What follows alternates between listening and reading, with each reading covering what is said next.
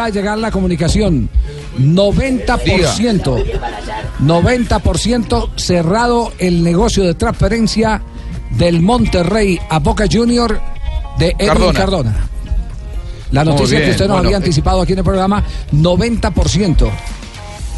Me acaba de llegar Sí, ya eh, Boca, comunicación. Boca dejó ir a, a Centurión Sí. y la prioridad para el técnico era reemplazarlo. A mí me cuentan que cuando a Guillermo le hablaron de Cardona, él no lo había pedido y no lo conocía. Bastó que mirara un par, de- lo conocía obviamente de nombre, pero no lo había visto en detalle. Miró un par de videos y dijo, tráiganme a ese jugador y pasó a ser prioridad número uno para Guillermo. Bueno, pues le cuento que ya faltan pequeños detalles. En las próximas 24 horas se estará cerrando la operación. Así es.